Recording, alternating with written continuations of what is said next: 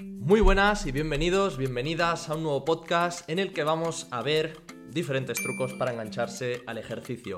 Sabemos que eres una persona que le cuesta arrancarse, que le cuesta ponerse a hacer ejercicios de casa, así que estos consejos, dados por buenos graduados en ciencias del ejercicio, Sergi y Adri, te ayudarán muchísimo.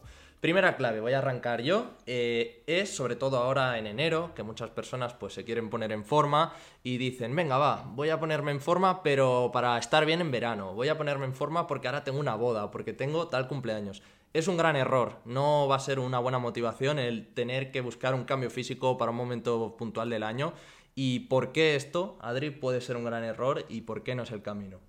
Bueno, al final tienes que enfocarlo sobre todo a tener ese compromiso a largo plazo con tu salud y no se trata de eso, lo que comentaba Víctor, de tener un objetivo a corto plazo y cuando ya hayas cumplido o se haya terminado ese objetivo, pues ya terminas ¿no? con, tu, con tu deber y con tu cuidado de tu cuerpo. Entonces es fundamental tener ese compromiso con tu salud y enfocarlo siempre a largo plazo para que sea sostenible.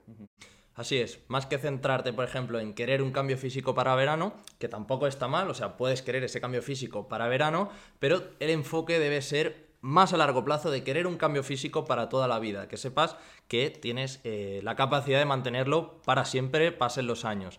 También suele pasar que, pues, si queremos el cambio físico para verano o para un momento puntual, pues buscamos métodos estrictos, ¿no? Batidos, detox, demás ¿Por qué estas dietas no, serían buena, un buen camino?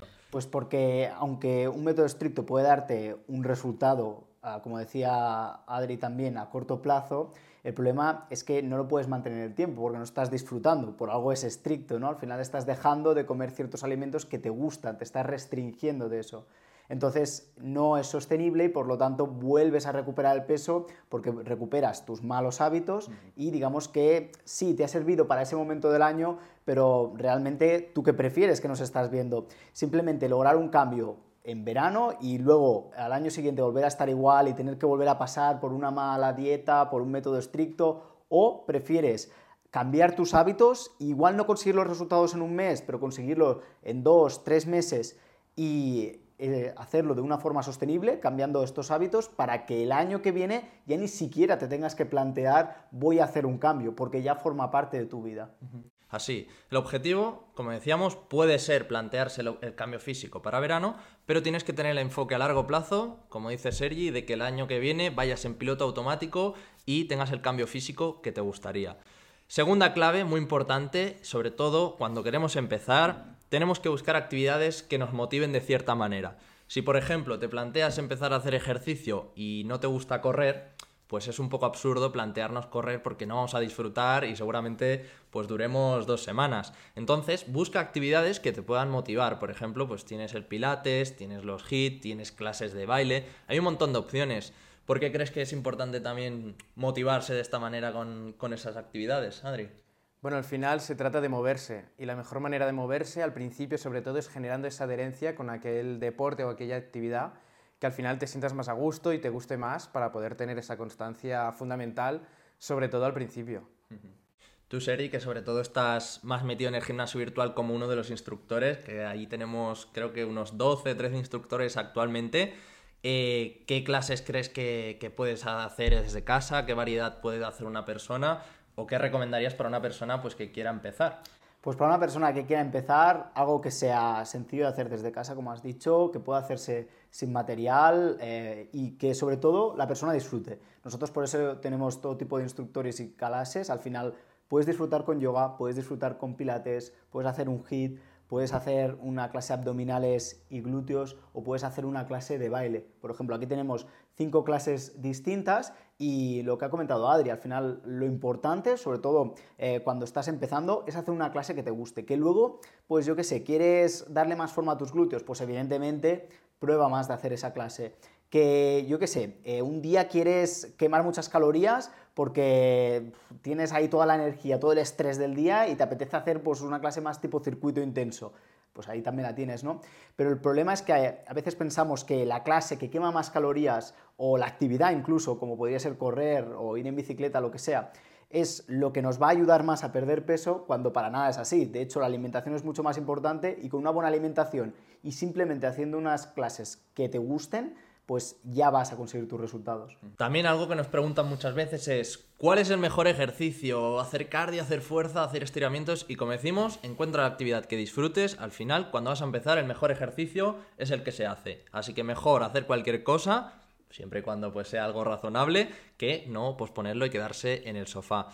Y tercera clave, también muy relacionado, hemos hablado al final de que hay instructores en el gimnasio virtual, pues que al final han tenido una formación, han tenido unos estudios y saben realmente pautarte los ejercicios, explicarte las técnicas correctamente. Es importante que si quieres empezar a ponerte en forma, pues acudas a profesionales que te puedan pautar realmente qué ejercicios son pues los adecuados para tu nivel. Tú, Adri, que en este caso estás más pendiente de los entrenamientos de las mujeres que acompañamos, ¿por qué crees que es importante individualizar cada caso? Pues porque básicamente al final cada persona es un mundo y no sirve lo mismo para todo el mundo. Entonces hay que ver cuál es el caso de cada persona, cuáles son sus objetivos, cuál es su punto de partida y a partir de allí eh, enfocar el trabajo y los planes personalizados. Eso es fundamental, ya que no todo sirve para todo el mundo. Seri, si alguna persona está interesada en estos planes personalizados, ¿cuál sería el primer paso si quiere tomar acción hoy?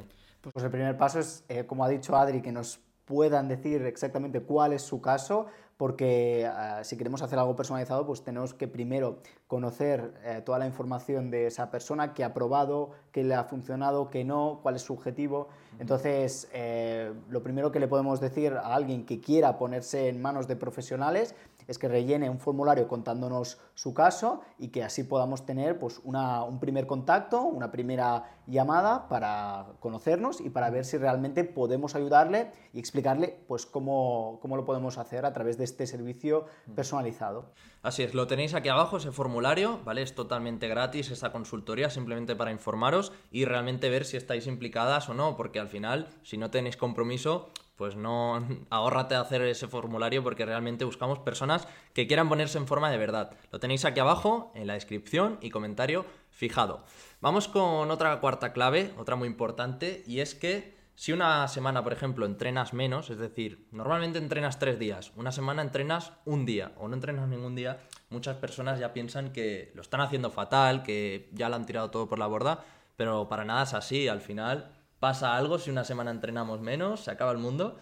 Absolutamente para nada. Y es más, a medida que vas cogiendo la constancia, es bueno también que te tomes esos momentos de respiro, de desconexión, ya que le irán bien también a tu cuerpo y no pasa absolutamente nada si una semana o incluso dos semanas no puedes realizar ese ejercicio o ese, o ese movimiento, ¿no? ¿Tú qué opinas, Sergi? Que al final lo importante es lo que haces a lo largo de todo el periodo que estás cambiando tus hábitos, ¿no? Si nos proponemos un cambio de seis meses, de 12 meses, pues lo que puedas hacer una, dos semanas dentro de todo este periodo es insignificante siempre y cuando adquieras un hábito. Es más, el hecho de no frustrarte y simplemente aceptar que hay semanas en las que te puedes encontrar peor, que hay semanas como pueden ser, yo que sé, fiestas o semanas en las que simplemente por trabajo, eh, familia, lo que sea, tienes menos tiempo, no pasa nada. Es mejor pensar en qué voy a hacer la semana que viene para retomarlo, para reengancharme, sin tampoco ninguna prisa ni tener que hacer locuras, que quedarte en el problema y quedarte con la frustración de, ostras, que esta semana no he hecho ejercicio, porque eso lo único que hará es bloquearte, sentirte mal y es fácil que crees una mala relación con la propia actividad y acabes abandonando y pienses, pues ya no lo, ya no lo hago, ya como no he seguido el plan esta semana, pues ya esto no es para mí. No, hombre, no, tenemos que pensar en el largo plazo y tienes que simplemente aceptar que igual esta semana no has podido hacerlo, incluso pensar en, ostras, aunque esta semana lo haya tenido complicado, ¿cómo lo podría hacer en un futuro para incluso estas semanas hacer un poquito, porque a veces con simplemente hacer 20 minutos de ejercicio un día a la semana, pues ya es suficiente, ya es mejor que no hacer nada. De hecho, hacer cero, hacer 20 minutos, hay un cambio mucho más significativo incluso que de hacer un día hacer dos días de 20 minutos. Así es, de hecho, eh, Adri, nos puedes confirmar que la mayoría de mujeres que acompañamos suelen entrenar entre dos, cuatro días a la semana, a lo mejor 20, 30 minutos como mucho. No hace, no hace falta entrenar muchas horas, ¿verdad? Ni mucho menos. Al final sí que tienes que darle esa prioridad al ejercicio de fuerza, pero es que entre de dos a cuatro días a la semana, como dice Víctor, es más que suficiente para poder empezar a obtener resultados. Y es lo que decíamos, este punto también está muy relacionado con lo que venimos diciendo, de decir, habrá semanas que a lo mejor no puedas entrenar lo que te gustaría, pero es que forma parte del camino. Entonces, si entiendes esto, lograrás engancharte al ejercicio sí o sí, porque al final entenderás que no existe un camino perfecto y sin fallos. Habrá semanas que estarás más desmotivada, habrá semanas que a lo mejor pues estás más estresada o simplemente pues a lo mejor te vas de vacaciones o tienes que llevar a los hijos y vas muy atrajeada. Van a venir miles de situaciones, entonces si entiendes realmente que el camino nunca va a ser lineal, es decir, nunca va a ir perfecto, lograrás engancharte, vamos, confiamos plenamente. Vamos con otra clave también muy importante, Sergi, y a ver qué opinas tú de aquellas personas que cuando quieren empezar a hacer ejercicio se centran únicamente en el número que pone la báscula. Esto es un grave error, ¿verdad? Sí, porque al final es un número que, igual que fluctúan mucho los días que podemos entrenar, pues es un número que fluctúa en función de muchas variables, como puede ser eh, la menstruación, como puede ser el grado de hidratación. Mm, al final eh, es solo una métrica más que puede ser una métrica a tener en cuenta, pero que no debe ser la única. Es más, cuando empiezas sobre todo a hacer ejercicio, eh, es fácil que se dé el caso de que estás eh, ganando masa muscular, estás tonificando tu cuerpo y perdiendo grasa. Entonces, ¿qué pasa? Que puede que ese número en la báscula no solo no se mueva, sino que incluso aumente, es decir, que peses más. Pero en cambio, si tú te miras en el espejo, tú ves como claramente has perdido grasa y como incluso se te ve un cuerpo más tonificado, ¿no? Entonces, ¿estamos progresando o no estamos progresando? Según el número en la báscula, estaríamos yendo hacia atrás, ¿no? Estaríamos ganando peso y viéndolo como algo negativo, pero según lo que vemos en el espejo, que al final pues es lo que nos importa, y también según cómo te estás sintiendo, eh, estás eh, realmente mejorando y progresando. Entonces, lo mejor es tener varias métricas, como pueden ser eh, imágenes tuyas, es decir, que te tomes ciertas fotos para esa imagen que igual que verías en el espejo, pues tenerlo mes a mes, que te tomes también ciertas medidas en eh, partes del cuerpo para ver realmente que ahí se está perdiendo grasa, porque ahí sí que se ve, y que incluso valores el cómo te sientes, lo que decíamos de que al final no solo se trata de verte bien, sino de sentirte mejor, cómo están eh, siendo tus relaciones eh, sociales, cómo está siendo tu crecimiento personal, cómo te sientes a nivel de salud mental, todo esto también es importante. Pues así es, este control de fotos, estas medidas, este peso, incluso la felicidad, es algo que nosotros llevamos controlado mes a mes con las mujeres del plan Transforma. Pero Adri, quiero preguntarte también por qué es importante ¿no? tener un objetivo realista y no a lo mejor tener unas grandes expectativas con el ejercicio. Al final se trata de centrarte en ti, ya que cada persona tiene su recorrido y su, y su proceso. Entonces, si por ejemplo siempre te estás fijando en los demás y ves que tu proceso es peor al resto, eso puede generar cierta frustración. En cambio, si ves que tu progreso quizás es mejor que el resto, puede generar todo lo contrario, que sea un punto de relajación para ti y entonces pues frenes ese proceso que estabas realizando. Entonces es fundamental que te centres en ti y, en, y en tus indicadores.